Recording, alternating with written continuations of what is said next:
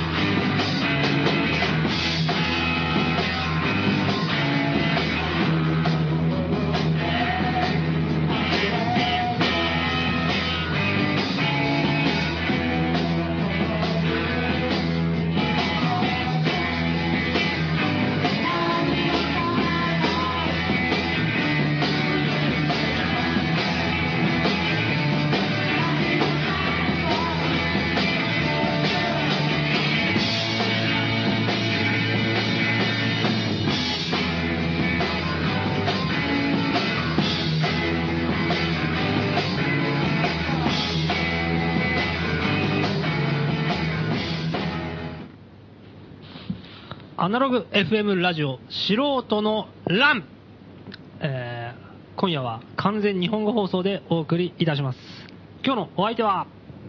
松本るきつらと、マハラネムヤ松本はじめで。ここんばんんばは。んはいやいやいやいやいやいや先週英語でしたね。でしたねもういいの あれ面白かったけどねやってあるれ方としてねは、、好評だったんですかね。どうでしょうどうなんでしょうね。ツイッター的には好評でしたけどね。あ本当ええうんつぶやきはありましたね。それなりにあったなんか珍しく感想が。うん感想があった、ええ、間抜けでいいとかね。うん飛んだ恥をさらしましたよ ねね。え、まあの我々ー、新宿にある某インフォショップのはい N 店長ははいイライラしたって言ってまし たから。 どういうことだそれは英語が喋れる 方なんで。我々英語喋る人は全員イライラするじあそうかゃんもう、もうすぐ話進むのにみたいな。 ああみたいな。あー今日は日本語でいいんだよね今日は日本語。うん今日は日本語でで、日本語って、っていうかなんかその、最近世の中がね、ええやばいんじゃないですか今更だけど。世の中がやばい窮屈すぎないなんかあ。ーで今に始まったことじゃないけどね。あーまあそうねうん、なんかね、俺も今までなんかこう、最近、あの、最近なんかね、もう月1ぐらいで出かけてんだよね。マレーシア行ったり、韓国行ったり、台湾行ったやりとたからはさ。海外行くよねうん、で、日本本は完全にもう出稼ぎとしか考えてなかったから、なるほどうんアジアから出稼ぎに来てんだうん帰大体帰ってくる頃には次の予定がさ、また入ってて、うんあ、じゃあ次韓国だとかさ、うんういんうんろいろ楽しみになるじゃん。うんうんうんどっちかっていうとその、う海の向こうに本拠地があって、うんまあそうそうお金稼ぎにちょっと日本に来て、そうで、まあ、今はちょっとまあ普通にね、まあ、しょうがないなと思っていて、うんだからあんまりあれだったんだけど、でい今今予定ないんだよね、あしばらくそうなんだ海外に行く予定が一切なくておうおうおう裏上の予定もないもう、うん、まあ、それはなんとかしなきゃいけないけど、まあ、今のところない、うん、うだん下手したらずっと日本にいるかもしれないでしょ、おじゃあまたずっそとうす日本で外貨を稼がなきゃいけないよ。だから稼ぐってそ目標があればいいけどさ、なるほどね今のところないから、そう考えてくると、世の中の見方、また変わってくるっていうか、あなたは日本で過ごさなきゃいけないんです、これからずっと あここは自分のホームタウンだったって、そうまですた改めて気づくじゃん。生きていかなきゃいけないんです、うん、でなんか行ったり来たりしてるときは、そんなにだからニュースとかさ、もう右から左だったんだよ、基本的に。あああー、なんかひどいことあんねって、でうん俺知らねえけどみたいな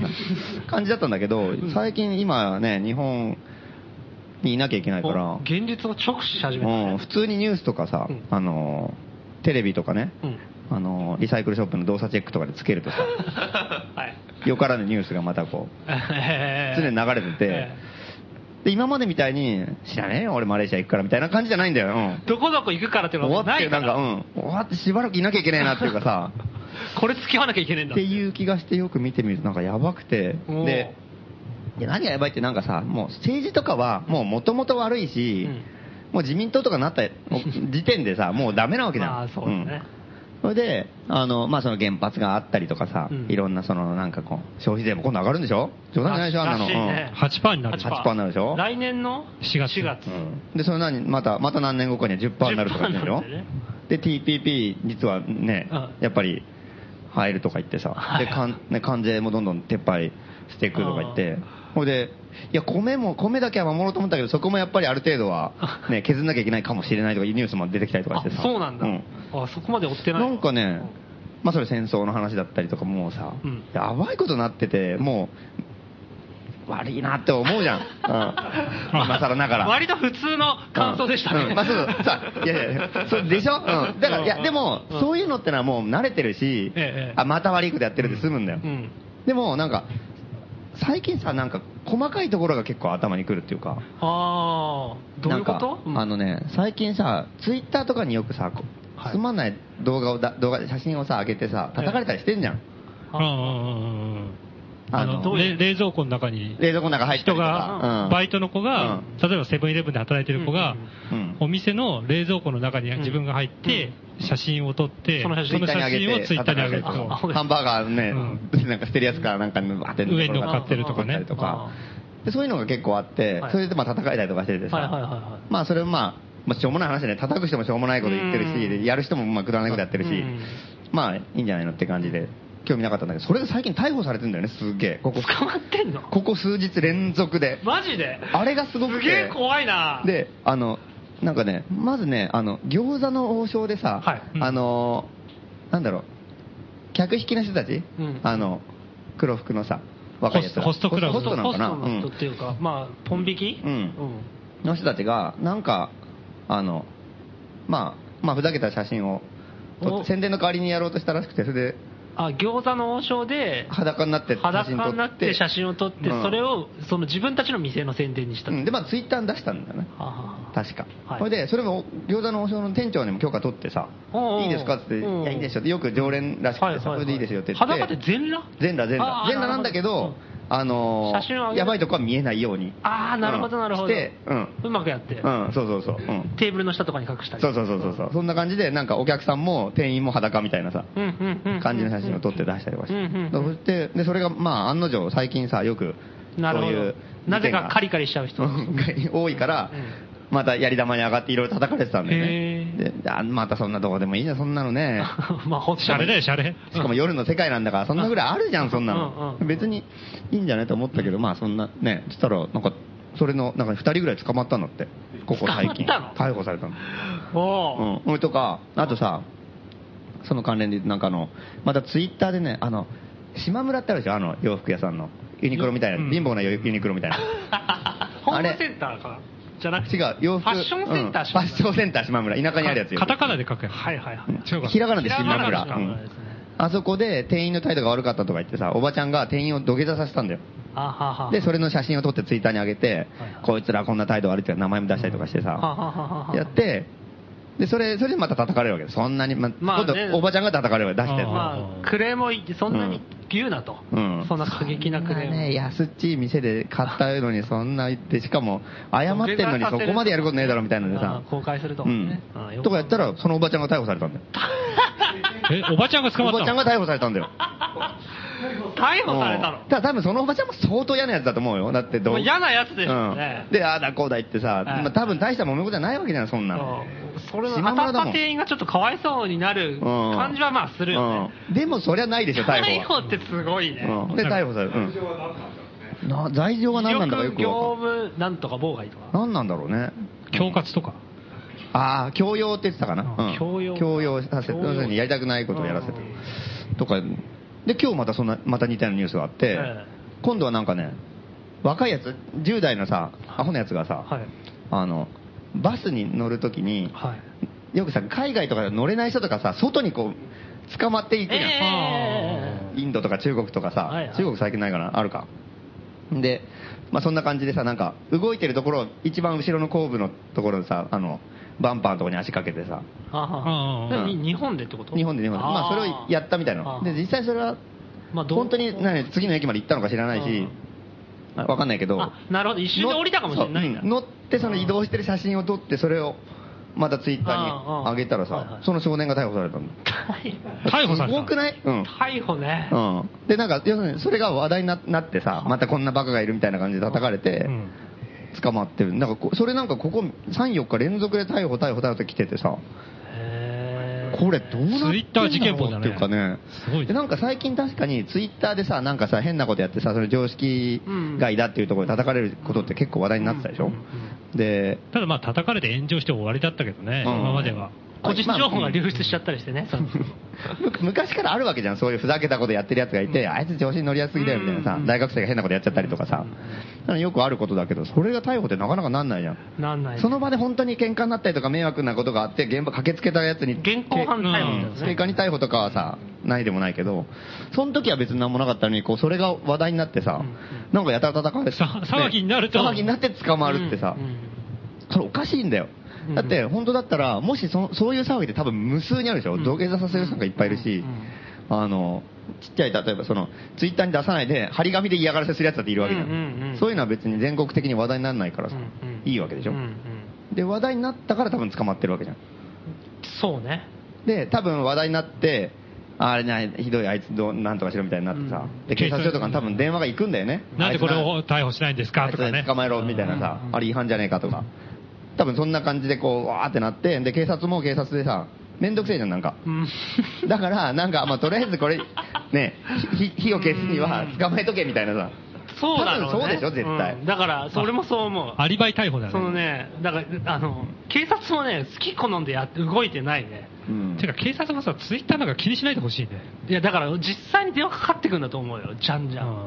あどうなってんだツイッターっていうのはニュースに出ちゃうじゃん。ツイッターで騒がれてる時にはいいんだけど、それがニュースになったりとかすると、そう、ダメなのかうな。ん、だと思うよ。で、あれおかしいよ。だって、それで、なんか、うんうんそれめ、その、それ確かにさ、細かいこと言ったらなん、いろんな法律ってさ、うん違反するからさ、うーん、そうなんだ。なんとでもなるけど、それをさ、その、話題になったから捕まえてるわけでしょ。で、俺まだ、その、全国一律でさ、うん。そういう基準にしますってんだったらわかるのよ、まだ。なるほど。まあ、うん嫌な世の中になるけど。うん、嫌な世の中だけど、それまだ理屈としてはさ、うん意味がわかる通る通るじゃん,、うんこういうことやったら捕まえますよみたいなさ、うんうんなんかこうね、だってそしたら夜のさ、歌舞伎町なんて裸になってるやつがいうん。るじゃん、ようく。んあんなの全部なんか、まあ確かにね、わ騒ぎだと駆けつけたら捕まるけどさ、うんそれ写真撮ってさ、わってやったら全部捕まるわけじゃないじゃん。うん個人的に写真撮ってたらね、うんあげネットに上げないでね、うんそれだったら捕まんないわけで、うん騒ぎになるから捕まるわけでしょ、うんあのましてやその土下座されるおばちゃんなんていくらだっているよ、多分、でまあそうだろううね、ん、嫌なおっさんとかもいるしさ、うんそれで、なんかそれを全部ね、そういうのつ強要罪とかで捕まえるんじゃなくて、騒ぎ話にな題るにかなったらや、つは捕まえる、うん。で、これってもう法律じゃないじゃん。法治国家じゃないじゃん。うんあまあ完全そに。うだ、ね、もう法律が一律にだって適用されてないんだもん。うんそんなおかしいうんうん話じゃなめちいでゃしょ。くちゃ恣意的だよね、 うんだってあげ、なんていうの、その思想傾向で別件逮捕とかでもないわけで、うん。もうたまたま話題めんどくさいからとかさ。たまたま話題になるとかでしょ、うん。あそうだね。最近のなんかそういうのがすげえ、そのなんか通報魔がなんか世にはびこってる感じのさ、はいはい雰囲気っていうのがなんかすげえ嫌だなと思っててさ。まあそうだね。裸足の弦がさ、うん図書館、図書室あかはいはいはいから閉館になったっていうのがどあっったかじゃんの、あれで、高知地方高知かな公共四国だったと思う団。あれもさ、一人のおっさんがクレームしただけなんだよね。体ああ、たった一人の市民が。そうこんな漫画を、だから自由に読ませるなみたいなことを言っすてごいね、決定したって言ってたから、めんどくさかったんだろうね。まあそうう。そうだろうね。そういう問い合わせが。ねえ、だからねそしたらまあ、そうだね。ネットでね、なんか騒ぎになってとかさ、そういうのがなんかあまりにもなんかね、力を発揮幅をし利すか ぎてせ、る幅を利かせすぎでしょあ。この世の中ってすげえなと思ってさ。まあ法治国家じゃなくなってる ね、な確くかなっにてるね。で、で、またちょっと話変わるんだけど、あの、最近またさ、その、シェアハウスがさ、はいはい。結構規制されてるでしょらしいねうん。うでん、ちょっと脱法ハウスとかなんとか言われてさ、で、まあ、シェアハウスっていうよりもなんか、要するに企業が運営してんだよね。だからタコ部屋みたいなやつをさ、うんうんうんでもう、ドヤみたいなやつを、バーってもう本当に一戸建てとか、一戸建ての家をさ、 うんうんもう借り切ったり買い取ったりとかして、うんすっごい小分けしてさ、2畳とかの部屋とかにさ、いっぱい、無理やり済ますう。ん、悪あ悪い環境のところに回したりとかして、それでまあ、儲ける商売があってさ、うん。まあ、ま漫画喫茶のそのままね、うん長期滞在版みたいなもんだろうね。うん。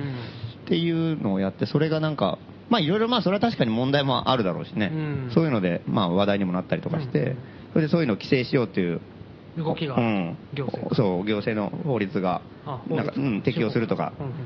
いう話になってきてでまあ適用しますみたいなねこれから、うんうんっていう話になったんだけどでそれをもし適用するとなると、うんはいはい普通に友達同士で住んでたりとかさ、えそういうシェアハウスもあるわけじゃんもっとえその、はういんえでもそれはまああれでしょ別に企業がやってるわけじゃなくうて、ん、じゃないんだけど、うん一応そこそっちのそのいわゆる脱法ハウスと言われてると人たちのところに適用するとなると普通のところにもくくられちゃうそうくくられちゃうんだよ同じくくり寄宿舎っていう扱いになるらしくてほうほうほうほうあ調べたねまた、うん、それで、あのこれは寄宿舎に当たるんで、ええあの適用内になりますというなるわけでそうなるそとれ辛いな友達同士で何人かじゃあ3人で一戸建てに住んでるとかでも、あのなんつうのあの避難経路の確保だったりとかさ、はいはい窓の大きさだったりとか、ええこうね、いろんなものがちさなみに、出てくるうんちなみにその立法はさ最近できた立法律ちょっとね、俺そこまでちょっとね、詳しく見てああなくて、なんかそういう、なんか、どの法律をどう適用するのか知らないけど、じゃあちょっと基準を変えたのかなもともとあったのうんを基準を変えたのか、法を改正するのか分かんないけど、あーまあでもそういう動きが、うん動きがっていうのを聞いててさそれでなんか一律適用なんだうん。それは だから、それはおかしいでしょって、そっちは一律適用なのかよっていそうさ っち。こそ話題になった方からやってほしいね、うん。でだからそれおかしいじゃないそのツイッターで騒ぎになるのは一律じゃなくて、その話題になってるとこだけをさ、やるわけでしょで、シェアハウスの場合は、その話題になってるさ、その、こう脱法ねいかにもってうんねう、んあの、わタかるコ部屋でみたいなさ、そっちだけでいいそっちじゃでないしょ、うんで、普通に一戸建てでさ、あの、住んでる人たちなんてもう無数にいるし。いやいるでしょで、その人たちがさ、例えば3人で、はい3部屋のところにさ、一戸建てに住ん、はいはいはいまあ4部屋ぐらいのとこ住んで、はいはいまあ1個リビングルームとかして住んでたら、その普通にあるじゃん、いっぱい。はいはいで、そういうところがダメでさ。世帯は世帯で、家族で、3人家族で3部屋のとこ住んでたら、それはいいん だよ。おかしくないそれ。おかしいねや友達だったらダメ家族だったらいいわけえ、うん。家族はいいんだ家族はいいんだよ。むちゃくちゃだね、うん寄宿舎じゃないから、普通にみんなで住んでる家族だから。むちゃくちゃだよんなんだよって話そそれれ、うんそれ避難経路の確保はいらないのうねん、。そこはいらないんだよ、多分。世帯が住んでるうから、ん。そ家れは族が住ん一で世る帯だからでしょ。で、それは、あの、寄宿舎になると、たくさんの世帯が一個の家に住んでることになるあーだから多分ダメなの。分かったすごくないうんじゃあこっちはもうこうなって脱法養子縁組だうん。そうだね。 うん。養子縁組しかないね。脱法養子縁組をしていくしかない、うん いや家族ですよ いや家族ですよ それしかないでしょそれしかないよねうん家族だったなら内縁の妻とかどうなの内縁それは大丈夫だよ。うん内縁の妻は家族扱いになるよ大丈夫なんだうん どうでしょうそれすごい多分司法で争うことになると思うだよな 裁判で争うよそれ夫婦そしたら結婚しちゃった方がいいよ、うん夫婦別姓とかさ。 20年間や内縁の妻とかね。そうそうそれ大体死んだ後にこう判定するからね、そうだよな相続人になった後に、うんすごいよ、この世の中は。あすごいねあ家族なら OK なのだから家族になればいいいいんじゃないっていういや、ででもも家族になったらそこはなんかムカつかない。ま、負けって感じするね、寄り添っちゃったっていううそのんでもそのその話ってのも多分今パッて出てきただけでさ、うんそれでちょっとあのニュースになってたんだけど、うあの多分まあだいぶ先のまあだいぶっていうかちょっと先の話だと思うのね、うんでその一般の友達同士で住んでるシェアハウスっていうのが適用されるってことも多分行政の側は何も考えてないと思うんだよ多分おまだそう懐かしいねこの感じ、うん PSE それ PS いや俺もすごい PSE を思い出し てさ多分ラジオ聞いてる人も覚え知らない人とかいるかもしれない大量にいるだろううね、んなんすかそれ、うん、PSE 法ってのはなんか、なん電気用品安全法っていうはいやつだっけ、はい懐かしいね、電気う組ん合安全法です、そういうのがあって、それがなんかこう、適用、なんか中古品にも適用するっていうことをあそうそうそうそう行政が言い出して、で適用する、それなんでかというと、まあ、古い中古家電がなんか火出たりとかして危ないからっていうので、あのまあ、古いんじゃないや、中古あの家電だね家電全う部だよんね、家電、家電の危なくないようにっていうあの、安全基準をなんか変えたんだよね。そうそうそう、うんでそれの基準っていうのがまあめちゃくちゃだったってういん、それかなんか全然中古品のこと何も考えずに、なんかこう、怪しいなんか輸輸入品とかで事故が多いから、あの適用したら、うん実はそれはやる新品にもやるってことは、中古品にも適用されるってことになって、うんそれで、多分役人は何にもそれ考えてないから、普通に、いやいや、中古、いつ質問された時にさ、うんいや、何も考えてなかったと、しまったと思った けど、いや、法律読んだら、あ、いや、これは適用されますって言っちゃったんだよね。うん結構その下っ端というか中ぐらいの人たちが勝手うにん提供されますよって言ったらそれでもう大騒ぎになって中古がされるってことは中古品全部全部売れなくなるじゃないかみたいなうんリサイクル屋が全部潰れるんじゃないかっていうね。っていうことになって騒ぎになったという。で、でもまあその、いろいろでも全国的に騒ぎになって、結局それはじゃあ中古品には適用しないとになったんだよね。そうですね。まあそうですね。うん。って理い由う。は変わってないけど、うん行政が そうしてるっていう。だから多分何にも考えてなかったんだよ、普通に。だから多分そのシェアハウスに関してもそうなんだよ、絶対。だから友達同士がシェアハウスで住んでさ、別に何にも悪くないし、うんちゃんと不動産屋にだってさ、うんちゃんと保証にも立てて全部やってるわけでしょそう。するとさ、うん不動産屋が困るよね、多分ね。あこの人たちに貸せんのっていうところの審査がきつくなったりするあ、かうらんね。そうだね。友あ達の同、士うっんていう家族で住みたいんですけど、本当に家族なんですかみたいなさ、 なってくるよねうん。顔違うじゃないですかみたいな。うん、ねえ。だからまあ、行政が手出してるかわかんないけど、うんそういうこう、なんていうの、じ自粛してしまうっていうかさ、うん抑止力みたいな感じでさ、うん。そう不動産屋がこの人たちに貸してなんか問題が起きちゃったら嫌だから、いや、それだったらちゃんとした家族に貸したいって貸し渋ったりしてさ、うん。そうだよね。ってそいれう確可かにあり能性そうだよねもあるよねだか。ら行実政際がやんなくても。実際のところはもう、そんなもん、そんなもん全部適用するのは無理じゃん、そんなうのん。全部その操操作してうさ、ん家族で住んでるかとかなんとかで無理だからさ、無理なんだけど、でもなんか違法状態とか言われてなんか気分悪いじゃん、な んか。いやー、悪いことじゃないんだけど、なんか違法、一応違法なんだよなとかなるとさ。完全に無法地帯の一戸建てみたいな感じでしょ。うん。見えちゃうよね。ねそしたら執行猶予中の人とかもビクビクしたもんね。そうね。ねそうだよね。うんそうだよね。別に悪いことしないけど、でも自分はなんかちょっとね、そうだよね。ちちょっと執行猶予中、だからそれとかなんか、なんかこう、狙われてる人とかさ。うんうんうんうんうんうん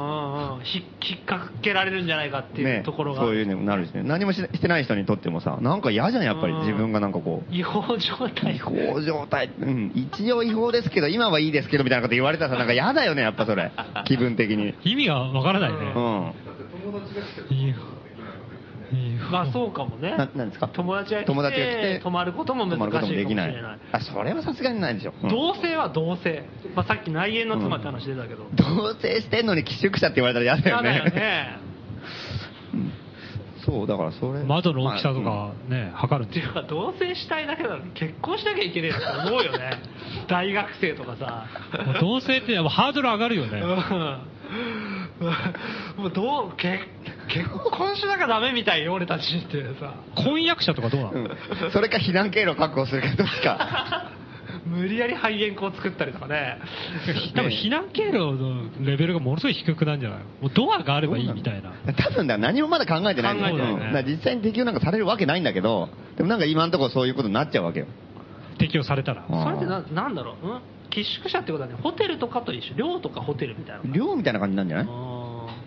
ーじゃあなんかなんだっけ特殊防火対象物みたいな感じで店みたいな感じなのかあーなんか消防法とかなんかななの感じかも、ね、なんかよくわかんないけどね避難経路向こうが何も考えてないから、こっちはいくら考えてもわかんないからね。 うんそうねそれはねうんだからなんかもう日本はなんか思いつきなんだよね細かい、うん、細かいっていうかなんかもう、うん、細かいし何も考えてなくて法律がいきなりて、なんか生きてきちゃうからさ、うん怖い困るねそれうねん他一応法律はあるけど、それはさ、本当に困った時に適用されるわけじゃうーん。んそもそもなんか法律ができてきたさう、ん趣旨趣旨っていうのがそうそういうものでしょ。トラブルがあって、解決できるときはいいんだけど、解決できなくなってお互いが自分の権利を主張するときあって困るからうんうんう、んこういうときはこっちが悪いことにしましょうとか、っていうことから法律っていうのが始まってきたわけです。 そうねうんにもかかわらず、それとさ、なんか順番が逆なんだ。いや、これあるからダメなんだよ、みたいなさ。機械的な お前ら家族じゃないでしょみたいなさ。いや、でも同じじゃないいや、でも家族じゃないってダメなんだよ、みたいなさ。家族になるんだったらいいよとかさ、なるわけでしょそれかそれ安全度関係ねえじゃん、みたいな。で、またそこにさ、友達だったら OK とかになってさ、どこまでが友達で、どこからかとかって、また友友達達だったらだったら嫌だよね。そう3人はダメだとか。俺もなんかどうなのみたい挨な。拶ぐらいはするんですけど、それじゃダメだよとか。うん。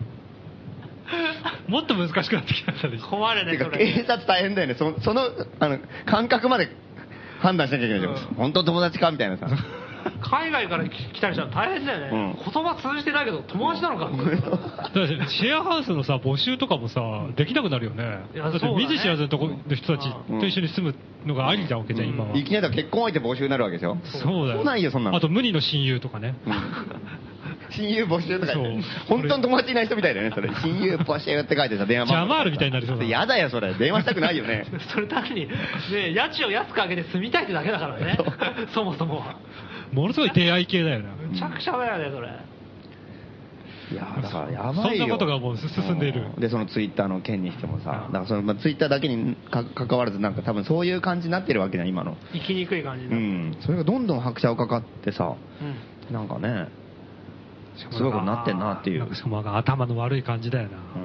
で海外行って帰ってくもうやだるな日本に帰ってくると、まあ、いつもこう気になるじゃんなんか日本だとなんかやたら電車の中も静かだ し携帯電話とかもさすっげえ気にしてるしビってなったらもうメールの音とかなんかピローンってなっただけでさみんなギャーって睨んだりとかするわけでしょあ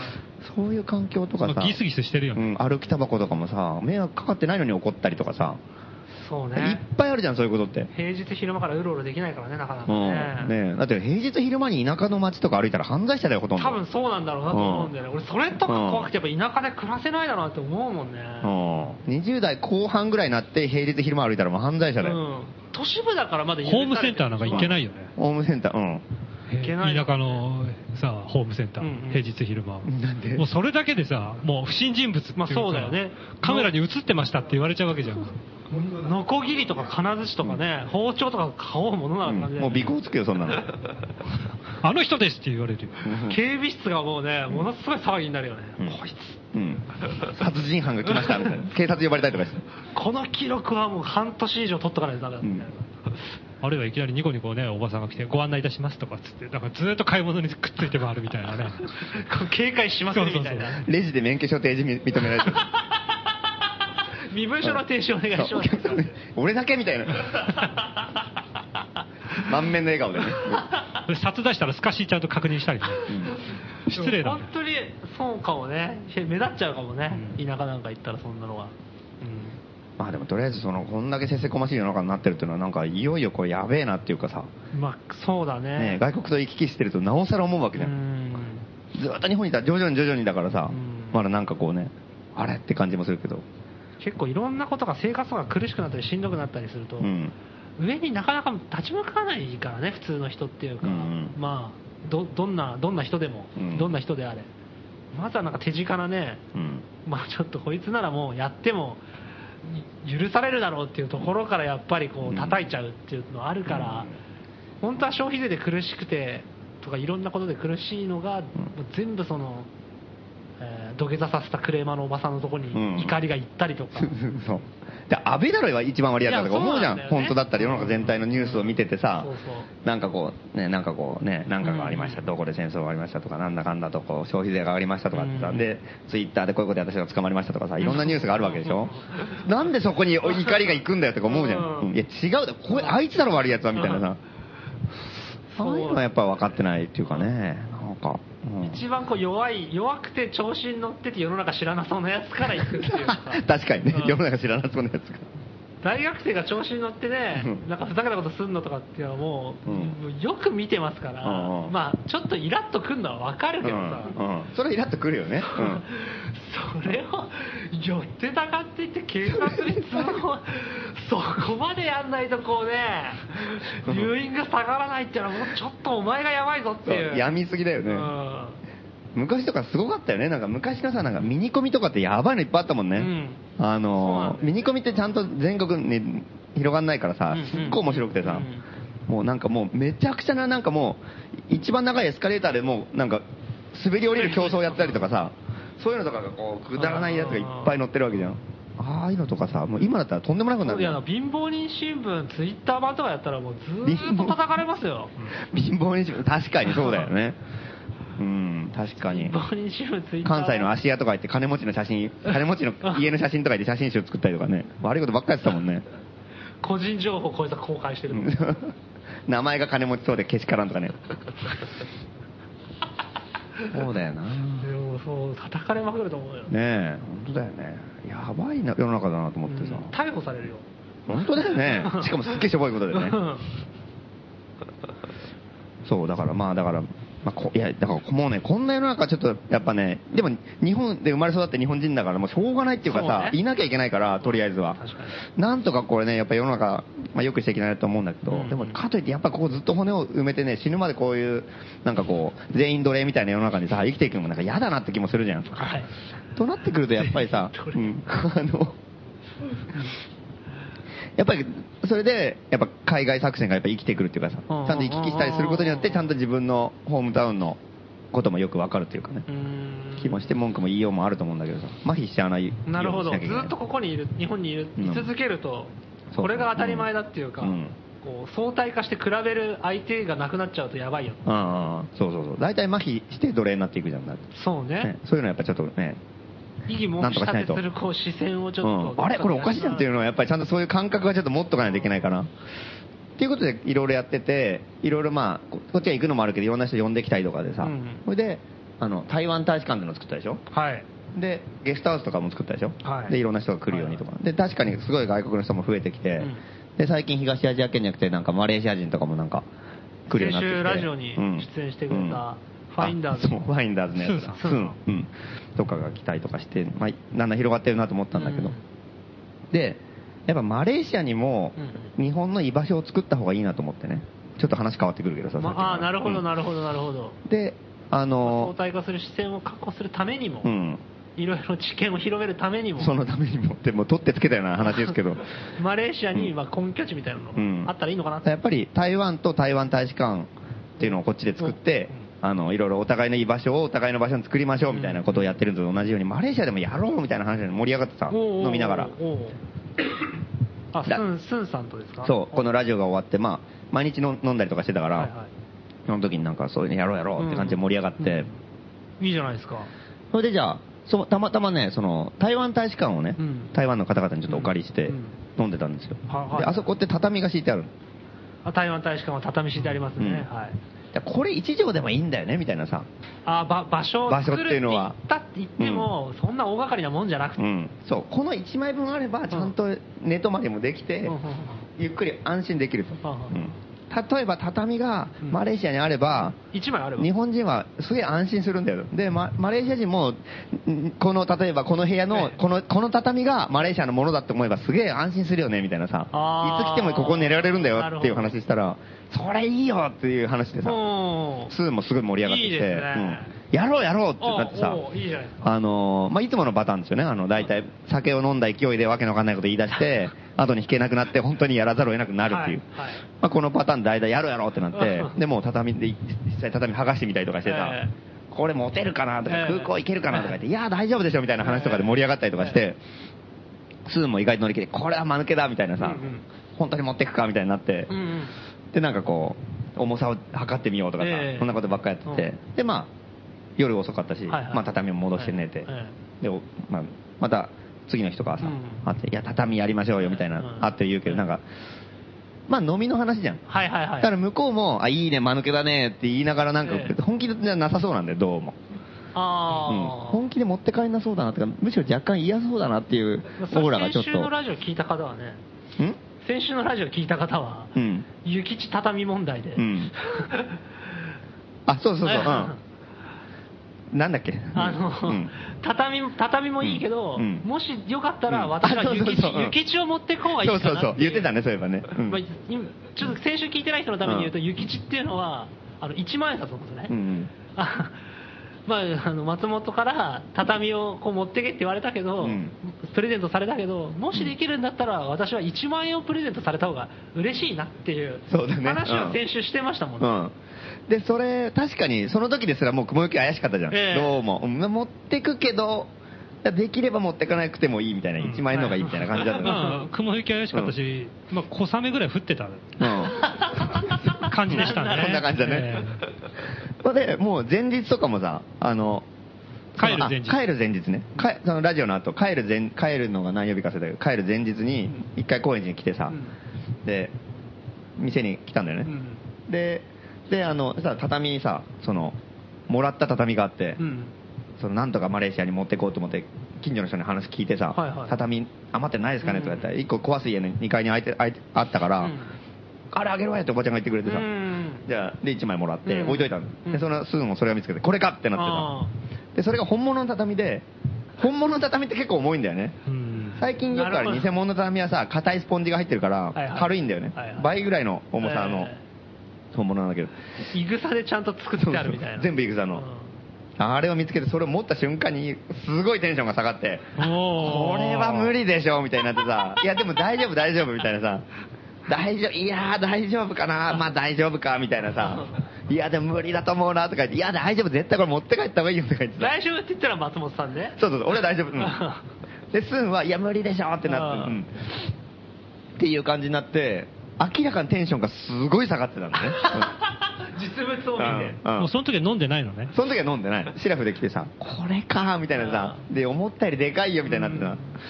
た。で、で、まあ、その日はまあ、ちょっと用事があるから夜帰るとか思っわいて、そうだな。で、その次の日、帰る当日も高円寺来るっていう予定だったから、うん最後、あのね、挨拶に来るとか言って、偉いねう。ん、で、来て、で、まあちょっと、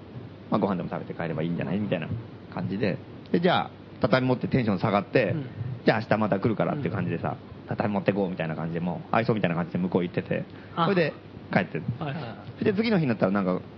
全然来なくてさ、うんおかしいなと思ったらなんか、あの、急にメールが来うて、んいや、ごめんなんか急に、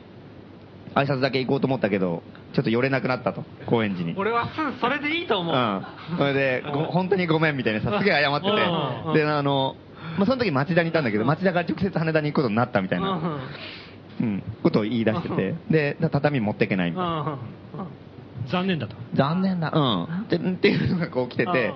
で、いや、大丈夫大丈夫、畳なんかその、 あの、持ってけるよって言ってさ、よ、よ、声に呼んなよみたいな感じになって、で、いやでも持ってくの、なんかこう、うんうん持ってきたいんだけど、うんあの、なんかね、うわ あの、持ってってもいいんだけど、あの、どうも、運賃が3万円かかるらしいみたいなことを書いててさ、あーなるほど。うん、あの、結構重いし、なるほど。あの、事前予約すればいいんだけど、うん事前予約じゃなくて当日払いの場合はうん、 3万円かかる。 3万円かかってしま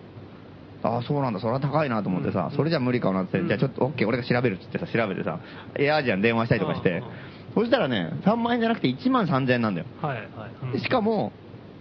すげえなんか、でも、それでもエアアジアの人高い、なんかもっと安い方ないのって言ったうらん、そしたらよ出発の飛行機が離陸する4時間前までに、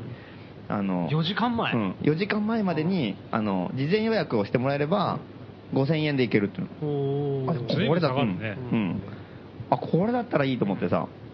いやこういうやり方があるっていう、うん言ったらいや実は、うんあのなんかあの友達にカー友達のクレジットカードで取ってもらったから、うんあの自分はそのクレジットカードの番暗証番号とか分かんないかあらーその番号で変更できないから無理だ、うんおーなうんなるほど今更その事前予約でそのチケットの変更できないからうんやっぱり残念だって、そのまま、う んあれじゃあ行けそのまま帰るってことになってなるほどなるほどなるほでまたエアーじゃん電話する、うんいやこうなんだけどいや、うんどうしてもやっぱ持ってきたいんだけどこれはなんとかなんないのかって言ったら、いやわかりましたじゃあその別の方でも大丈夫なんで、その電話でうんあの変更ができる、うんで4時間前までに電話をしてもらって、うん口頭でクレジットカードの番号を言ってくれれば大丈夫でそれそれは名義別でもいいですよ例えばじゃあああの僕でもいいんですかって言ったうら、んいやそのあの、松本さんでも大丈夫です、あおーうん、っていうことになって、、そううなんそれで大丈夫だと思って、うんうん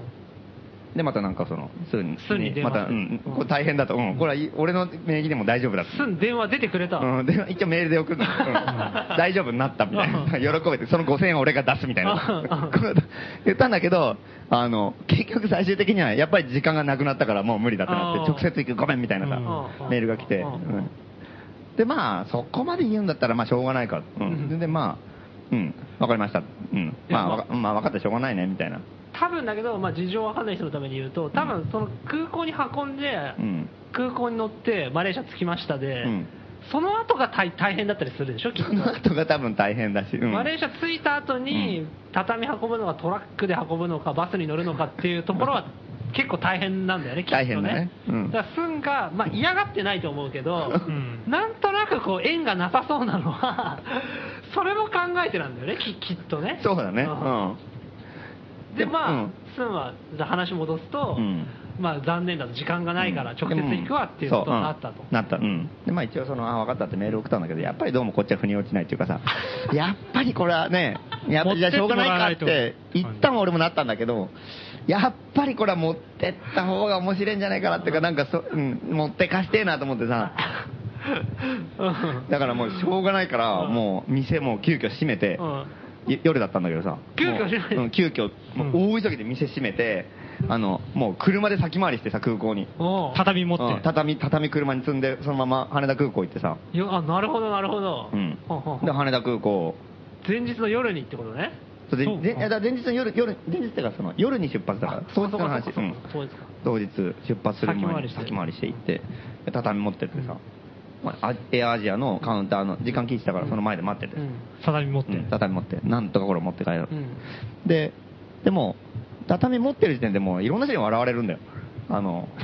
おかしいからねじゃんおかしいよねあの畳ってね普通にこう和室で見たりとか、はい街でさ畳職人の人とかがさ、ええ作ってるとこ軽ろトラとかで畳運んだりしてるの見るとそんなに違和感ないけど空港で畳見るとすごい違和感あんだよ あれはすごい びっくりしたちなみに一人で行ったんですかん一人であもう一人いたけどねあーうんじゃあ二人で運べうた、んなるほどなるほど俺で、ね、ただ、すごい違和感なの。ううんん。もう、あ強烈な違和感だだから外人とかさ、お畳持ってるよみたいな さ、意味がわかんない。うん。もう言ったら写真撮ろうってうんう感んうん。写真撮る人いるわさ、なんだかんだ、すげえみんな見るしさ、それツイッターに上がったら叩かれるよ。叩かれるよ。成田空港の 叩かじ、逮捕、うん。うん。でも、エアアジアの、あの、カウンターの前にさ、もう置いて、とりあえずもう待ってる時点でもう空港の世界嫌そうなんだよ。あの、 その醸し出す雰囲気とかあの、なんか、めんどくせえなーって。ね、チェックインしてさ、荷物とかをさう、ん預け荷物をさ、こう流してくれるはいはいはいカウンターがあるでしょで、そこの人とかすっごい嫌そうになんか見てて、なんかあれ持ってくんじゃないみたいな、ううんん、なんかざわざわしてるわうんけ。で、持ってなんか面白いから記念写真撮ったりとかしてたら、まだすぐ来てないね。ううんん。その人はなんかすげえ寄ってきてさ、うんこれ、な、な、どう、どうするんですか、うん持ってくんですかみたいな。いや、マレーシアまでこれ持ってくんですけどとか言って、うんいやー、これ多分無理だと思いますよみたいな感じで、うんもう明らかにもう、もうノーって言ってもうもうそう、明らかにノーって言って、うんうん多分無理だと思うんで、みたいな。でで一応エアアジアがやっぱり決めるから、あのエアアジアの人に聞いてみないと分かんないけど、うんそのもうこれから厳しいと思いますよっつってそれはじゃあ行ってる人はエアアジアの人じゃなくうて、ん、あの空港の人っていうかあアナの人が代理でやってたねあああそれで,、うん、で聞いてエアアジアの人呼んできて、まあ、エアアジアの人、まあ、一応そのサイズとかから言ったら、うん一応これは出ちゃいますねみたいになってはみ出ちゃうはみ出ちゃいますねって言って、持ってけないとなって、でその空港の人はなんとかしてもそれを追い返そうとしてた、俺を。なるほどあのうんいやー、これも厄介なね、客うん一応まあ、例外とかはあって、でもそんなに厳しくないらしいんだよ、あれ、うんまあ例外とかでちょっと出たりしたらよかったりとか、事前予約だったらいいんだって、うんそれを当日だったらダメみたいな。うんでもそれもなんか結構臨機応変にやってくるらしいんだけど、うんそういう例はあるんですけどやっぱりこれはちょっと無理と思いますねみたいなこと言って、うんでもなんかすげえ余地がありそうだったから、いや、それなんとかしてくださいよとか言って、いやー、やっぱ無理ですみたいな感じだんだん強硬になってきてさ、もう絶対入れてくれないわけ。うんで、で、なんかもう、そしたらなんかエアアジアの人はなんかやたらとさ、うんあの、なんと間に立ってかくれねる、なんとか畳を乗せたいっぽくてさ、おお、うんこれ面白いですねみたいな、なんかさもう、アナの人はもう無表情で、とりあえずなんかもうもう、帰ってくれもう頼むから帰ってくれ、畳をここに持ってこないでくれみたいなさ、空気を全開に出してんだけど、なんかエアアジアの人はなんか、エアアジアってやっぱりさ、L、LCC っていうのもある、あるってさ、なんか緩いんだよ、やっぱりなんか対応とかもうんうんうんうん。で、だからなんかこう、これいいですね、これマレーシア喜びますよとかなんかね。うん そんなこと言ったのいや、言ってたよ、本当に。うん持ってったら喜ぶでしょうねみたいなそう。で、もう向こうからさ、なんかもうあの、むしろ、むしろ乗させてくださいぐらいの感じなのかね。そう、なんかね、のこれね、あったら面白いんだけど、なんかね、例えば切れたりしたらいいんですけどね、みたいなことなんか言ったりとかしてさ、でなんか、あれあ切ったら大丈夫なんですかみたいなうんう。んでもう、もうすでにもうその時点でもうアナの人がすげえ嫌そうにしてるんだうんもういいよ、もう帰ってくれ早くみたいな感じなんだけど、エアアジアの人はなんか、いや、切れれば大丈夫ですよとか言って、あそこでカッター貸してくれますよとか、な んか、教えてくれちゃったりとかさ、郵便局の人に言えば多分ね、カッター貸してくれるからね、とか言ってう。んうんで、ちょうどその、本物の畳じゃなくて、うんあまりにも重すぎるかってね、あの、偽物の畳があってさ、うんなんかスポンジ入ってるやつ、はいはいあれ、あれを持ってきてたから、あ、これ切れるかもしんないなとそれ思をって。持ってきてたんだうん。であなるほどちょっと軽いやつにしたなるほど本当に上げようとしてたやつとは別のものなのなるほどうんなるほどちょっと軽いやつうんうに。んで、だからこれ切れるかもしんないと思って。で、ちょうど切り始めてさ。と言ってもやっぱカッターで切ると結構大ど変こだで、から。どこで切り始めたのうんだからもうほんと空港の、まあ、カウンターカウンターがあって待合室があってその間の広いさ地べたがあるじゃんピカピカのところあそこの畳を置いてさなんかねギリギリギリ切ってカッターでもううんもう黒山の人だかりでそんなのなんかやってるなんだなんだうんアーティストだみたいな基人変人だ よ。 いえ分かる分かる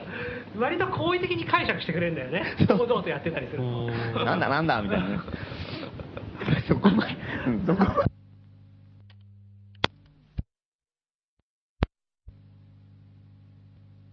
でまあ切り始めたところにスーンが登場してさうんうんうんで、もう見た瞬間、もう目が点になってさ、えなんか、終わったみたいな、なんかこう、普通だったら、もう、ちゃんと別れの挨拶をしてさう、んじゃあまた来いよみたいな感じになって、うでその電話もう来たからうんさう、んで、またねって言って、じゃあなんかね、来年だったら絶対行くからみたいな話しうてん、それじゃあ、今回は、あ、もう最後に会えなくてごめんみたいな向こうも言うっんて、いいよいいよって言って。で、その後にあ会えたから、本当はさ、おー、また最後に会ったあのー再会できたじゃんってなるはずなんだけど、もう全然そんなテンションないんで、もうすごい、もう終わったとかって、終わっ俺の人生終わりだみたいな顔しててさ、愕然としてんだよ、なんか。なんで畳みたいなさ。なんで持ってきたんだよ、みたいになって。で、でもそう、で、説明して、いや、これサイズが大きくて無理だからあねーちょっとほっとしててさあ、で、ね切らなきゃダメだとか言ってさ、好き切り切っててさ、はいはいいや、無理でしょ、みたいになってて。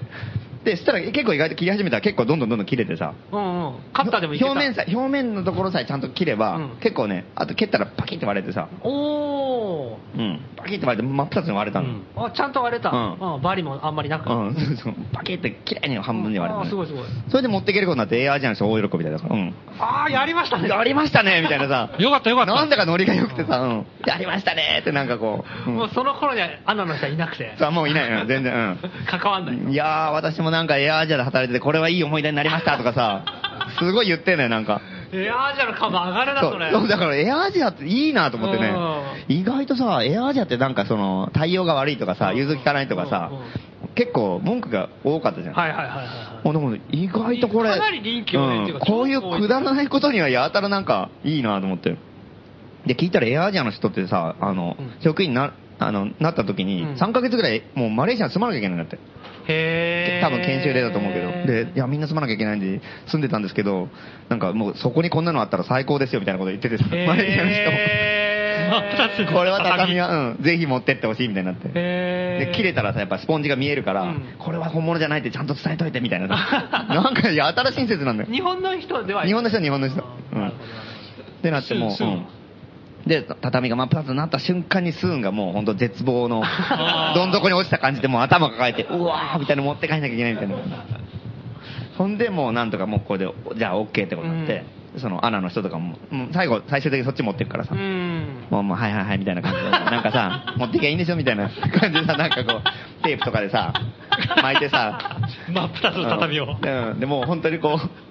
この何あのベルトコンベヤーでさ、普通送られてくんだけど、あのこのサイズはベルトコンベヤー無理なんだよってさ、無理だからねであのもうなんかあのガラガラって押す台車にさ、 畳2枚乗せてさ、運んでくる。そうかっこ悪いなって思いながら綺麗なお姉さんがさ、すんごい不機嫌そうな顔で、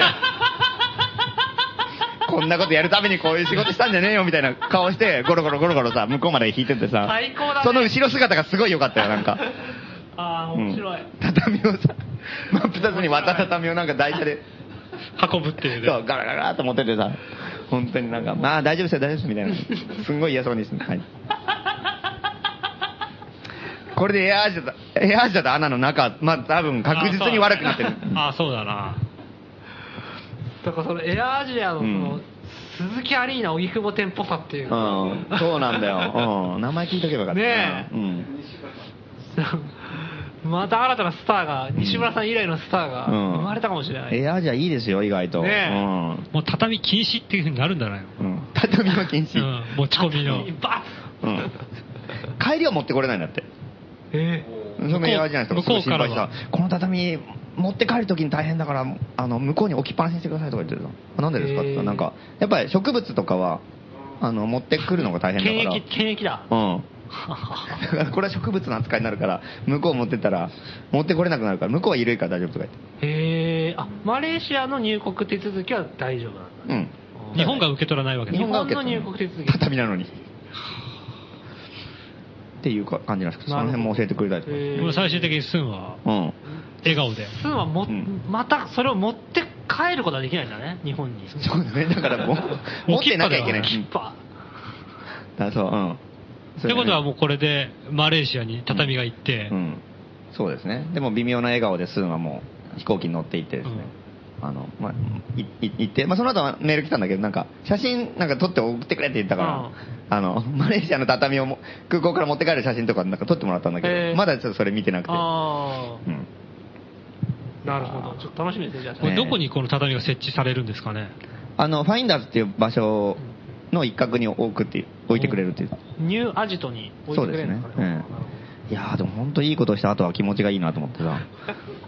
いろんな人の協力を経ねて、いろんな人がもうね、みんながいろんな人がこう助けてくれて、いや、アジアの人とか。ねまあ一番喜んだのはスンですけどえ、うんね。ねえいや、本当に今頃スンは本当に喜んでるんじゃないかうな。ん畳で寝てるでしょうん畳で寝てるですね。ほどうん結果5000円で収まったんですかあ、5000円で収まりました。ああ、よかったでうんすね。やっぱエアアジアの人は。エアアジア4時間前から言えたん。んそれは4時間前から、あうんの、あ、で5000円、3000円だった。え、安いね。あの、重さが軽くなったから、はははは本物の畳の重さだと、えっと、1万3000円とうかんなんだけど。 4時間前からの予約っていうのはできたんですかあ、それもできなかった。だけど3000円でうん、いいって。 3000円大丈夫。あ、でも重さ軽くなったからね。それエアはア、ジア万歳じゃないですか。うん、意外と安かったよね。ねあの郵便局でカッター貸してくれって言い言いに行った時は特に何のリアクションもなかうったんんで、す。別に、うん、通に郵便局の人も、カッター貸してもらっていいですかはい、どうぞ。え。いいこと、いいことですよ。ねえ、うんいやいやいや、本当に。空港はまあやっぱ開放感ある場所だからね。そうだね。うんうん。やっぱせせこましい日本の中でも。まあ、アナだけがちょっとおかしかったんだな。そうそうそう。ね日本の内地の感覚を引きずってたんえですそうよ。だね。うん。いや、でも本当空港の真ん中畳み切ってる姿すごかったよ、本当に。意味がわかんないね。記も録う、がないのがイグサと残念だか、ねイグサとか飛び散って んだから。わかるイグサの破片そうだなと思うよが。うん。汚しまくったの。ギリギリギリギリやってんだよ。うん。切れねえ、切れねえとか言ってさ。なんだこれって感じだよね。いや、そうでしょうね。 記録はなあないんですかあ写真ありますよ写真ある。うんうんああ、じゃあ、なるほど。まあ今度何かの、ええうん、機会に。見れるかもしいやー、確かによ日本がせせこましい中ね、空港からだんだん広がってって言ったら、ううんん。れない。いいことです。いいねそうですね。うん。やっぱ日本はね、本当、せせこましくなっていくけど、マレーシアにも場所もできたことだし、うん。一畳分ね。一両分もうある。スペースを確保したうんうん。台湾にも日本大使館もあるし、うんまあ徐々にいろんなところがこう、逃げ場というか、うんうちらの活路がいろんなところにあるんうで、ん。なるほど。そうですねまあなんとか、うちょっんとい生き延びていきましょううんあと、という感じです。というわけで、まあ、フリートークのコーナーでしたが、まあ、じゃあ曲いきますかね。はいはい。うんえー今週はですね、えー話し言葉みたいなタイトルの曲を特集してますが、1曲目にかけたのは村八部のぶっつぶせでした。えー次にかける曲は頭脳警察で、ふざけるんじゃねえよ。ふざけんじゃねえよ。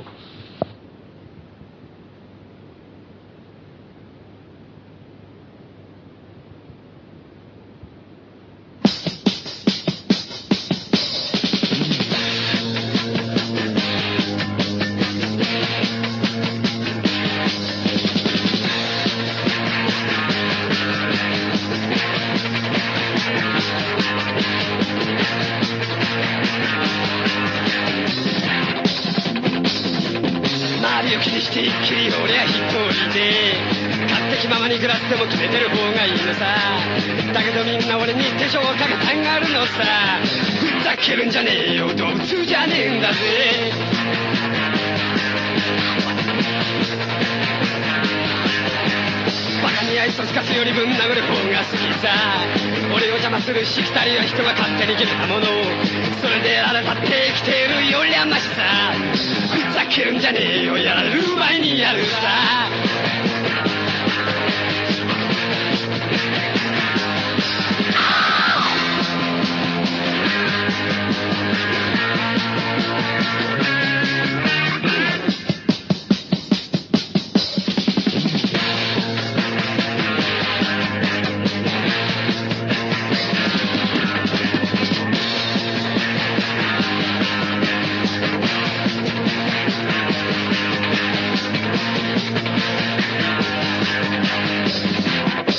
だけど名前かけられるだんだん絡みつくどんどん絡みつくもうみんな気にして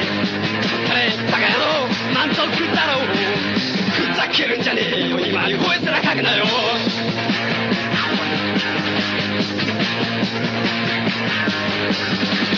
周りを気にして一気に俺は一人で勝手気ままに暮らしても決めてる方がいいのさ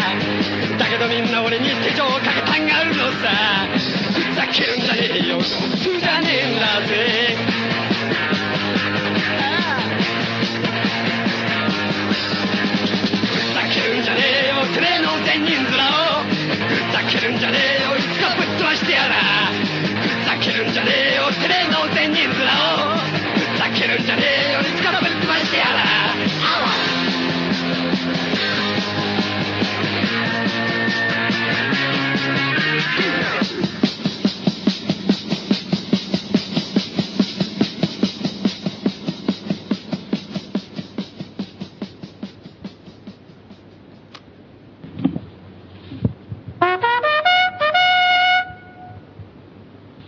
京都のランゲストハウスの名前はこれだということで、えーこのコーナーでは、えー高円寺に新たにできた素人のランゲストハウスの名前を、えー決めるコーナーです。で、えっ、と、今は、えー、地味毛量の館。それがベストなんでしたっけ、今のとこ今のとこ 大量に上が来てますけど。でもこれがね、それが今ベスト群なをんで抜しいたってけよかったですね。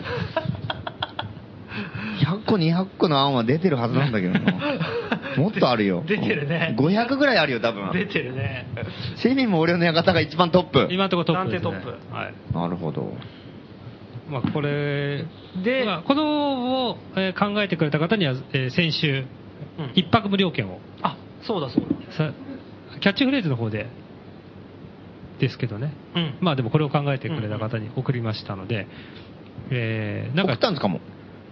あプレゼントしたプとレゼンあなるほトどうん決定ってことね。なんかパスポートみたいなものはまだ作ってないんで、まあ、もし早く泊まりたいっていうんであれば、もう電話で言ってください、うん、そうね。そしたら多分泊まる対応してくれる。多分というか、もう絶対対応します、対応します。はい、で、またあ、だ、チミも俺の館みたいなね、私が考えた人のがいいわよっていう 人、大勢いますかうんうんうらん、そういう人がガンガンハガキを、来てくれれば、あ、これはそ、うこれを正式にしよう。うんいよいよこれを正式にしよう。そうっていうのになると、なんと、 40連泊、無料宿泊券、プレゼント。 10万円相当です。すすごい。ね。太っす腹。ごいす。ごいすごい太っ腹。こんな。ね、せせこましい増税時代の中、うん大盤振る舞大い。盤振る舞いだえね。 10枚持ってくだろうわーって感じすごい。好きなだけ泊まりや がれ。 40、40までね。そうだねただし40 40までね。好きなだけじゃないけどね。しかも連続じゃないとダメだからね。何回も言ってますから、ええ一泊サボったらもう全全額っていうかその分までは払ってもらうと、い、うことになりますので、まあ、それ狙ってでもねぜひ応募してほしいっていうこで今週も、と、えー名前来てあ本当素人のゲストさんその名前これだ来てますえーレイディオネーム上岡ファンさんです 上岡ファンさん。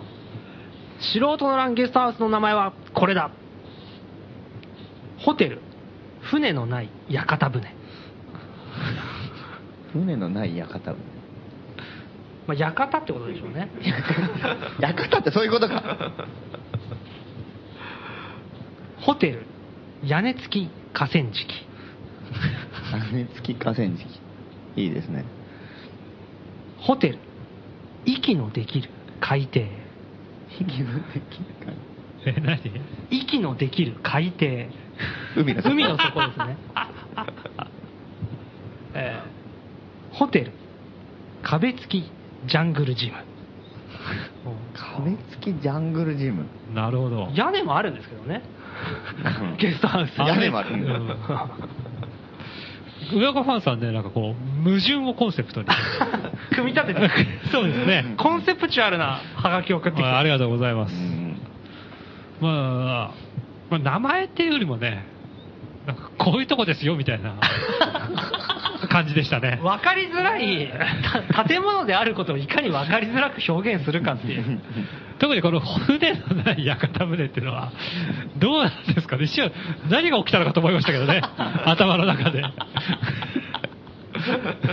ちょっとね脳内がスパークするなんかこう感じあったね立ちくらむっていうかパッとなんか布取ったら船が消えてたみたいな、そんな絵が浮かびましたけどね、私多も。分言いたいのは館ってだけだ屋形でしょうか。うん単にまあこ 今回どうですかね。これちちょょっっととち地ょ味っとちび毛量の館の勢いには三歩及ばずっていうそうですところでねす。かね残念ながまあ、ら、電話しなてるねほ、ど息のできる海底。ホテル息のできる海底。 なかなか名乗りづらいですよねそうですね。まあ、竜宮城ってことなのかな。ギリギリホテルってついてなかったら本当になんだかわかんないもん ねはい息のできる海底です電話で 出る。何のことだろういやいやいやゲストハウスでしょあなたっていう海底じゃない海でし底ょ。じゃないでしょそもそもまあこれに懲りずね、上岡ファンさんまた送ってください。送ってほしいですはい。今んとこ地味毛量チビ無料の館暫定チャん。ンピオゲンストハウス、地味毛量の館。今、大赤字なんですよね。ゲストですね。うおっと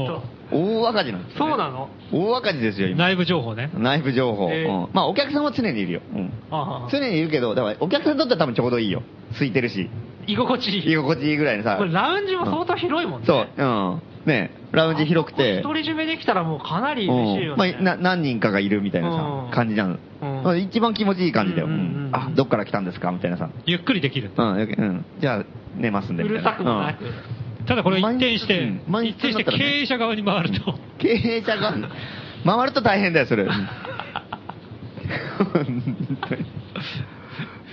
これどうなの告知はもっとバンバンした方がいいしてくださいよだから、うん、しますよした方がいい、うんもう赤の他人とかもいい、もちろんもちろんもちろん、うん、あそうもちろんもちろん、うんあそこあのライバルゲストハウスが実はなあの海賊ゲストハウスみたいなのがあるらしいじゃないですか高円寺にもあ噂は聞いたことあります、うんそういうところに泊まってる人勧誘してもいいそそいいんじゃないですか、 うん、関係が悪くならなければ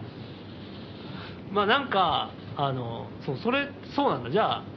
本田さんがねちょっとね、うんバルデラマっていううん古着屋やってる素人ラングループの一員の本田さん、うん店に遊びに来た人が、うんなんかずっと泊まっててうんで一瞬こうゲストハウス紹介した方がいいのかなって思ってそれ浄化した方が決まってるじゃないですか。ああー、うん本当、ええお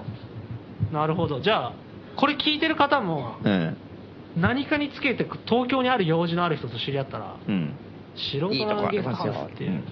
新宿まで10分ぐらいで行けちゃううん立地で、なんと1泊2500円でうんあるんですよっていう、そうです行った方がいいんだねもちろん、もちろん。えもちろん、その、何素人の欄のさ、知り合いとかさ、うんそういうなんか、やってることを分かってる人とかさ、うんうんそれがいいってわけじゃないんだよ、全然。うんあまあ、別にそういう人がたくさん来てくれるのは嬉しいことなんだけど、うんう別に普通にさゲストハウスとして運営をしてるわけだからね、あなるほど、じゃあ告知はした方がいいんですねそうですねそうだよね何のためにウェブページとかあるのか分かんないもんね、で一応一応ねあの順調にお客さんは増えてる、おお、うんただだけどまだまちょっだちゃんと採算ベースまで行ってないっていうかねとこれすごいねラジオじゃないと聞けない情報だよ ね普通言わないでしょそんなとこは普通言わないよ、うん、大変なんだから本当にで もう、むき出しの時代だから。毎月月末に金払わなきゃいけないんだもん何のためにやってたか分かんないじ皆さん告知もよろしくお願いしますぜひ金払って秘密にしとくっておかしな話だよ。そうだよね誰にも言うな とかさ。ゃ ん言わないで言わないでいいわけないんだよ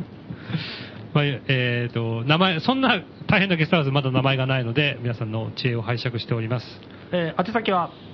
郵便番号166-0002東京都杉並区高円寺北3丁目9番11号素人の欄5号店内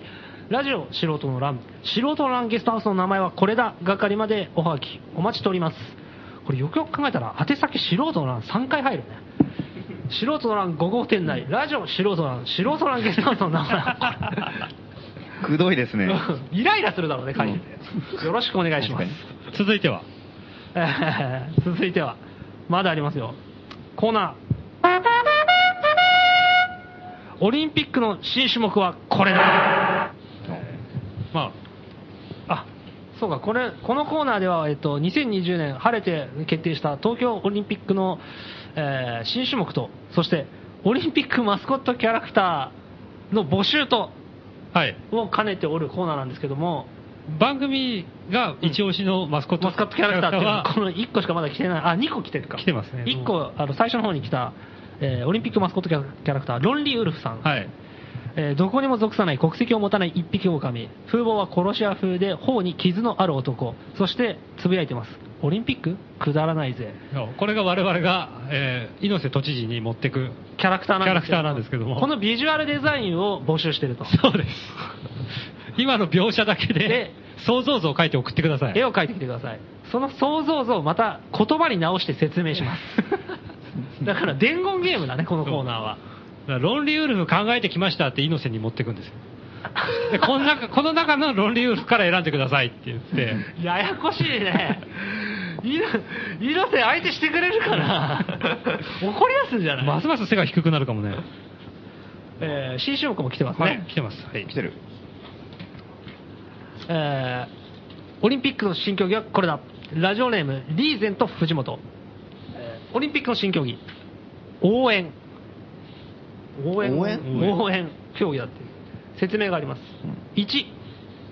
選手は全種目全試合の中から100試合を選ぶ。2、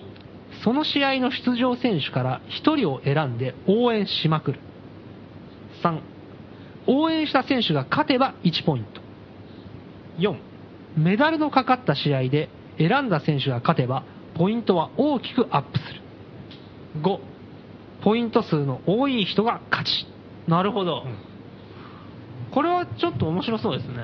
で、これ、応援するっていうのは応援してうん、その人が勝つかどうかってことですかそうですね。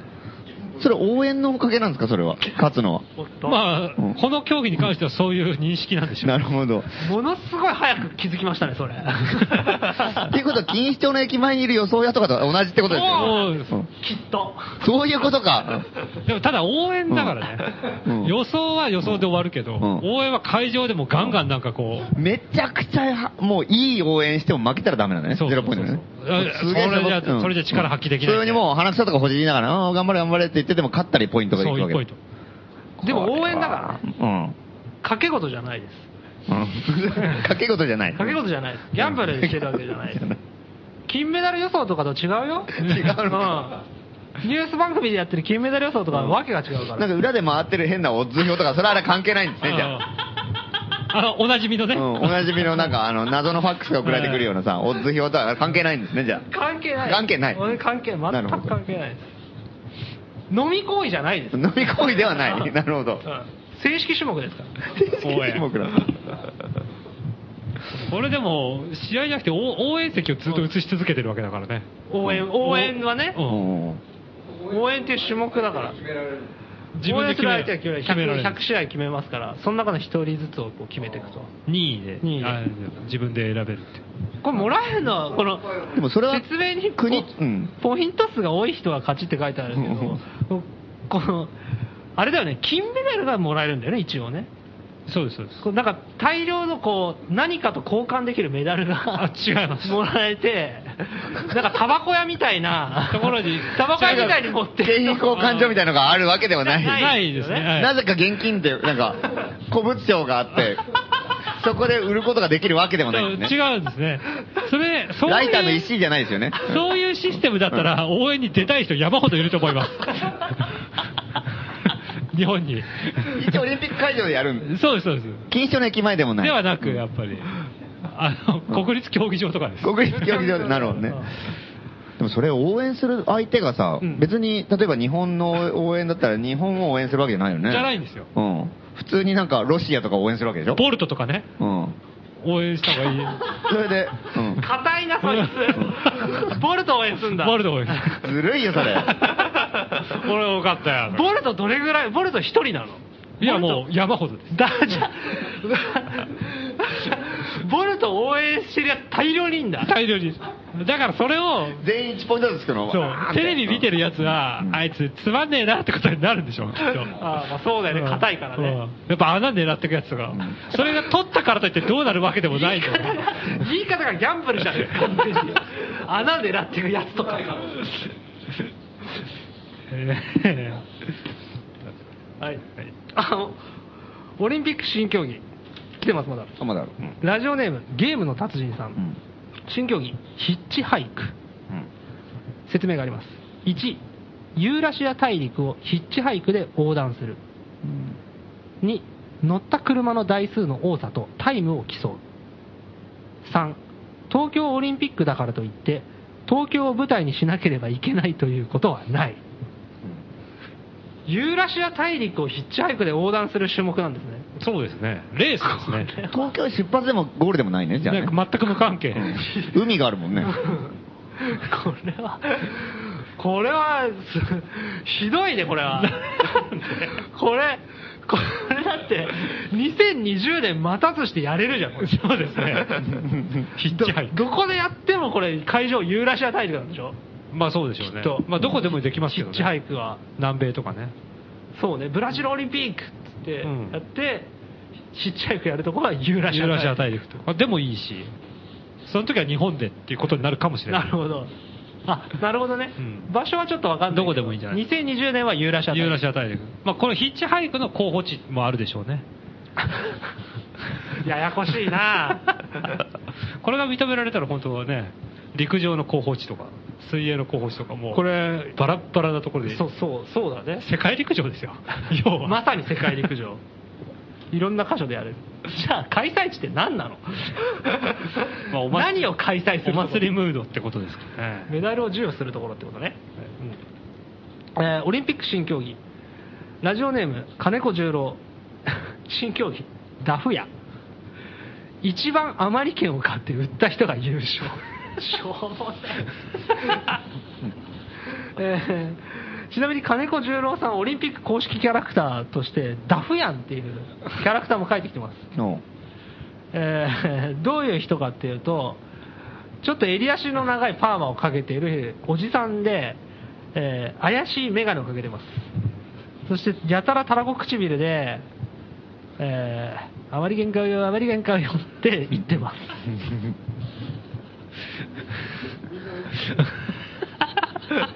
このなんかマスコットキャラクターがおじさんに固定されてる。前あの人良かったじゃないですか。えーっと、前来てた、稲葉物置のキャあラあ、はいはいはいはい。サッシ、なクター。ジョーブ、ジョーブくんか。ジョーブくん。あれがキャラクターだよキ。ャラクターですよ。ローラーで引き殺しちゃってるっていう。えーロンリーウルフに続いて、ダフやん。ダフはもう親父ですね。そしてジョーブ くん。似てますけどね。違う人が書いてると思うけどね。これでもダフ屋の競技いいと思いますよ。これ競技あまり毛を買ってうっさい一番余り気を買う。ちゃんとその場で買わなきゃいけないねそうですね。だからもう軍資金がいっぱいないと。うん、うん、どっかで買ってきて売るんじゃダメじゃあダメうんちだ。ゃんもとうその場で歩いてる人から買う。うん、買って売って買って、うんで、うん余り気あるよ、余り気あるよって売る。また売る。それをあのオリンピック会場の外でこう、人知れず戦いが行われてるわけです。人知れですよ。中継まはあしてまあんだもん中継はしてるんですけどね。世界中のダフ屋が来るわけだから。オリンピックの券をやるやるわけかやりまあ下そう手しですたよら他の競技のそうそうそうそう。いいですねそのどさくさ前で、うあそれいいん、だって普通になんかもっと注目されるような競技のさ、うん陸上だったりとかうさ、ん。そういうののなんか小判ざめ的になん か隅隅っこの方でなんかやってるわけもうやってるわけうん戦いがねうんでそれも競技だわけだよね競技競技うん競技中継されてますいいねうんダフ屋予選第7組とかそう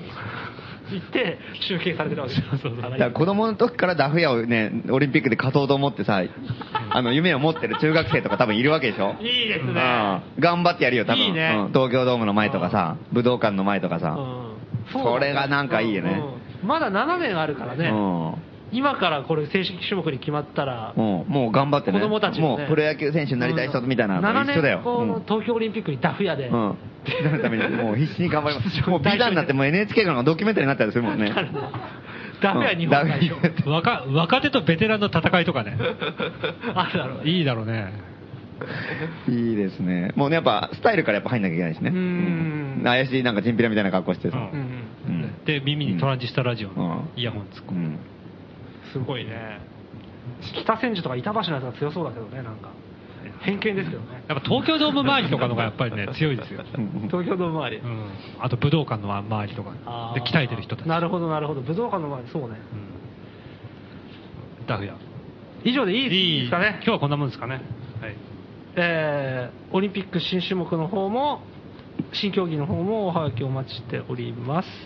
あとマスコットキャラクター全部宛先は同じです郵便番号166-0002東京都杉並区高円寺北3丁目9番11号素人の欄5号店内コーナー宛てまでおはがきお待ちしておりますえー続いては、内田裕也で、コミック雑誌なんかいらない。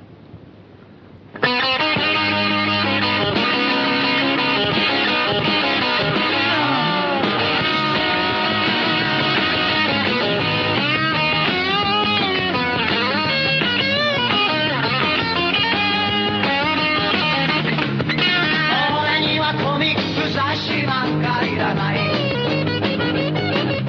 俺にはコミック雑誌なんかいらない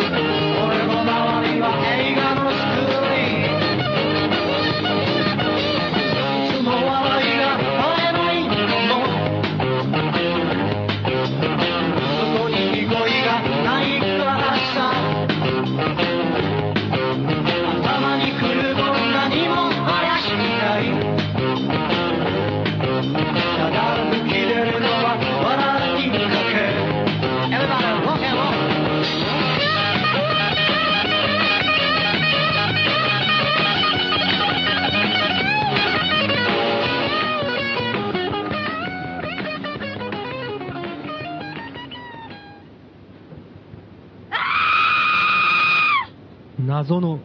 火災フィルムを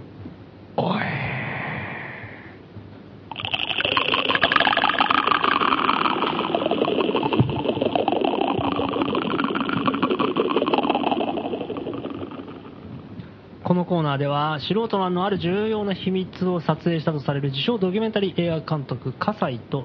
その撮影したフィルム葛西フィルムの行方を追っているコーナーです先週はね、あの、お休みしましたけれど、そうですね非常にね、お休みしたおかげで安眠できましたね。 これがあるおかげで我々不ま安をあ自になら煽ってる そうなんですよね。やめた方がいいんじゃねえかっていう。ニューニュースみたいなもんですからいね。やいやいややっぱ情報ちゃんとね見とかないと本当にこう危険が迫ってきた時に気づかない場合もありますからあやっぱ気づかないでそんな悲惨な目に遭うよりはある程度気づいて回避していかないと避けられるものは、ね。避けられるものは避けていきたいそういうところありますから今日も、えー情報提供者の方から、えーおはがきが来ております、え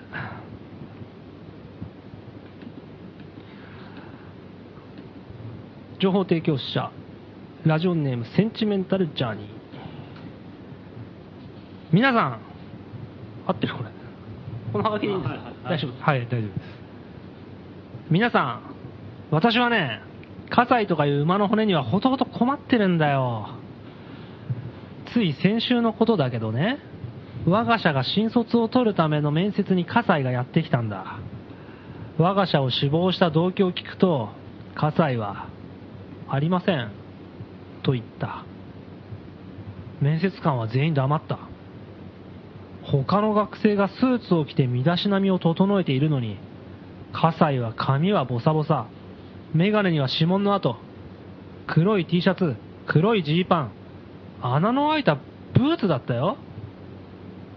年も40を過ぎていたなんでこんな奴が面接にと私は忌々しく思っていた特技の欄には映画撮影って書いてあったどんな映画を撮るんですかと質問したら、葛西は、映画を撮るということは、シネマを撮るということですかと、逆に質問してきた。面接官の間に微妙な空気が流れた。私は、こいつ殺してやると思った。私は葛西を睨みつけた。葛西は私を睨み返してきた。私が、全身、私は、全身がわなわなと震えてきた。葛西の頭が赤くなってきた。私と葛西は力み続けた。お互い、憎しみだけで相手を殺そうとしていた。葛西がなぜ私を憎んでいるかはわからなかった。二人の憎悪が頂点に達した時、その時だった。二人の間に、お互いの憎悪の激しさ、その激しさを認め合う友情が生まれた。よくここまで初対面の人間を憎めるな。お前もやるじゃないか。私と葛西は二丁目に飲みに行った。憎しみとは、嫌悪とは、二人で激論を戦わせ、憎しみ合うほどに分かり合った。葛西は終電がなくなり、我が家に泊まった。翌日目覚めると、葛西はいなくなっていた。私を憎んでいるんだから、挨拶がないのは当然だった。一部上場の我が社に出社すると、葛西が社長になっていた。そして私は社長から解雇された。理由は嫌いだからだった。私を素人の欄で雇ってください。どんなテンションで読むのが正解だったんでしょう かね。奇妙なおはがきですね。奇妙な話ですねね。関西社長になっていたというですね。お前、これ、火災情報っていうか、 奇妙なショートストーリーをこの送るコーナーとして、えこうだんだん進化してし始めてますけどね。笠井さん、社長になりました か、ついに。葛西が出てれば何でもいいみたいな 感じになってきましたなっね。てきましたね。まあ、いいんじゃないですかね。こう、広広がりがね。うん、筆の振るいがいもあると思いますよ、これ、はがきを書く方々。 そうですねんここまでやれんだったら俺もっていう、俺もあれをあれ見たの、もしかしたら葛西かもしんねえしっていう、これ、葛西じゃない 可能性ありますよ。 可能性あります。素人なんで雇ってくださいって言ってますけど、誰がですかこの人です。この人ダメです、ダメです。こんな不吉な人ダメですよ。うん おはがきおを。はがきお待ちしてます。えー、宛先はいつも通りです。謎の葛西フィルムを終え、係までおはがきお待ちしております。よろしくお願いします。ということで、告知ですかね。はい。はい、告知。えーっと、あそうそうそう、これ言い忘れたらまずいですね、カセットテープをね、募集してて、まだ前回の募集から来てないっていうことだったんで、改めて募集をかけたいと思いますけれども、えーアナログ FM ラジオ素人の欄は、えー88.0メガヘルツで、毎週火曜日深夜、生放送しております。で、えーその電波が入らない、もしくはその時間帯聞けなかった人のために、ポッドキャストもやっておりますが、ポッドキャストは、えーマイクからデジタルデータで直接取っておりません。一旦ラジオでな FM 流した FM 電波を、えーカセットのデッキで受信して、で、テープに録音して、で、それをデジタル処理して、ポッドキャストで流してます。なので、一旦、いポッドキャスト聞くためには、一回カセットテープ通さないとダメなんですね。技術的に。で、そのカセットテープがなくなりつつあると。そうですね、番組始まった頃、ね、カセットテープお願いしますって言ったら結構大量に送られてきて、うんうん。あのーそれでを録音して、はいうん、たんだけど、それがつそろそろもうそこをつきつつあるといううんこと。うんとなってくると、再放送が不可能になるってことうん。ですポね、ッドキャストは聞けなくなります。うん。この番組は永久に続くんですけど、ええ。あの北中通りに来なきゃいけなくなりますね。そうだね。生放送でしか聞けなくなると。うん、再放送聞けなくなるから、そうそうするとちょっとね、あのぜひカセットテープ。うん。大変なんで、ね、 10分テープとか、やっぱ90分テープでしょ、うん90う分ん。うん。120でもいいんでね。うん120分でも大丈夫ですか120分でもいいんじゃないですか大丈夫。うん最低90分以上、 90分以上45分、45分で90分。うん、が欲しいテープだと。で、別に録音してあるテープでもまあいいと。もちろん、うん、重ね取りすればいい重ね取りでやりますんで。よろしくお願いします。ぜひぜひ。お願いしますよこれはもう、あの、ポッドキャストの存亡に関わってますから。そうそうそうで、えー、北中陽一。 こ毎週告知してる北中陽一ですけども、うん10月27 27。ですね今年の最後の北中陽一。そうですねうんなんかもう、なんかあるんですか、計画は。今んとこまだ動きはないですもっねともったいぶりますね。今んとこまだ動きはないです水ね面下では進んでるんじゃないんですか。水面下では進んでるのかな進んで水ない面下では北中、北中通りの老人たちがぷかぷか浮いてます。今のところフリーマーケットの応募は3件ありますお普通だ。普通っていうか3件しかないのまずいんだってだかまずい。ら、うん20日あるんでしょ、でもまだ。まだ20日ある、うんなるほど。じゃあこれ今日も、今年最後ですからねこの番組でフリマ出しますかあ、ラジオで。えフリマだし何えやんのアナログ、いや、わかんないですけど、番組のコーナーみたいな。やる、うん、 あの、中国のあのテープとか売る中国のテープ中国でカセット作ったじゃん。カセット作ったでしょ。素人の。あサミットーだありましたねそんなのが、ね全ずーっとお蔵入りでしょ、あれうん、。そういやそうだね、うん、タイあ香港で作ってる、香港かやばもう1年半ぐらい経つよあれ、ん価値なくなってるじゃん本人がね、あれ潔いこと言うよ ね。その情報遅すぎだよその時のやつかみたいな300本ぐらい作ったんじゃなかっあるようちに300本あるよ俺の部屋に、うんこの、いいですね。貴重だよって言わな いで、価値なくなってるよって。賞味期限切れだなあこれはの素直さいいですねうんあと30年経たないと希少性は出ないとそうですね逆にうんなるほどまあでもそれも出していいかもしれないですね、うん北中冬までなるほど、そうですねちなみにこの間あのあー商店街サミットっていうのやったじゃないですかあはいはいまあ、来週やりましたね話すのかもしれないけど分かんないけど、ええ松本さんとあーが一応高円寺北中通りの、えまあ、素人の欄でええ街づくりやってますっていう話と,、えええーと神奈川県の、ええーと六角橋商店街六角橋商店街のおじさんえうんがまあ同じような、うん俺はこういう街づくりしてる、うんこういうイベントをぶち込んでるっていう話と、うん大阪セルフ祭えりうんはこうですっていう話と、うん高円寺でやった、多分告知で前、先週かなんうか、んうん、そうだね教え。ていや、すごかったよ。うん。なんか、やっぱ、むなんか、ノリが違うじゃうんん、うん全部うんうん。その感じがすごいなんかこう、うんうんすげえ良かったんだよ。なんか、六角橋商店街とかもめちゃくちゃね。まあ俺もちょっと森、そうそれで、うん森氏が来てたじゃないですか、うん大阪のそう、うん大阪の、いよいよ店やってやりうます、んで森氏がピカスペースっていうう飲み屋ん。やうん。うん。ぜひね、うんあの素人らのラジオをピカスペースでもやってほしい、あー。じゃあ来週の火曜日とか行きますか。どう来再来週かなあはちょっときついなきつい、再来週まあちょっとじゃあ近いうち一回行きましょうか。近いう行きん。まあすーね。で面白いのは森氏上岡さんも大丈夫なのまあいいや、うん。ちょっとそれは後で相談しましょう。後でええ。でモレッシーがあの京都の村村屋を相当気にしててはあはあはあ飲み屋ですね飲み屋、うん飲み屋さん前あの光泊まれるとこねそうそうそうそうそう、と紹介したとこで大阪と京都近いからなんかこう噂にはこうちらほら聞いてすごい気になってるっつって、うんでフィカスペースもちょっとこうやんない頑張んなきゃいけないとかって言って、でそうだなとかって言ってフィカスペース一緒にやってる人とこう、うん結束をこう強め強めてらったらしいのねこうちょっと対抗意識みたいなのあはがこ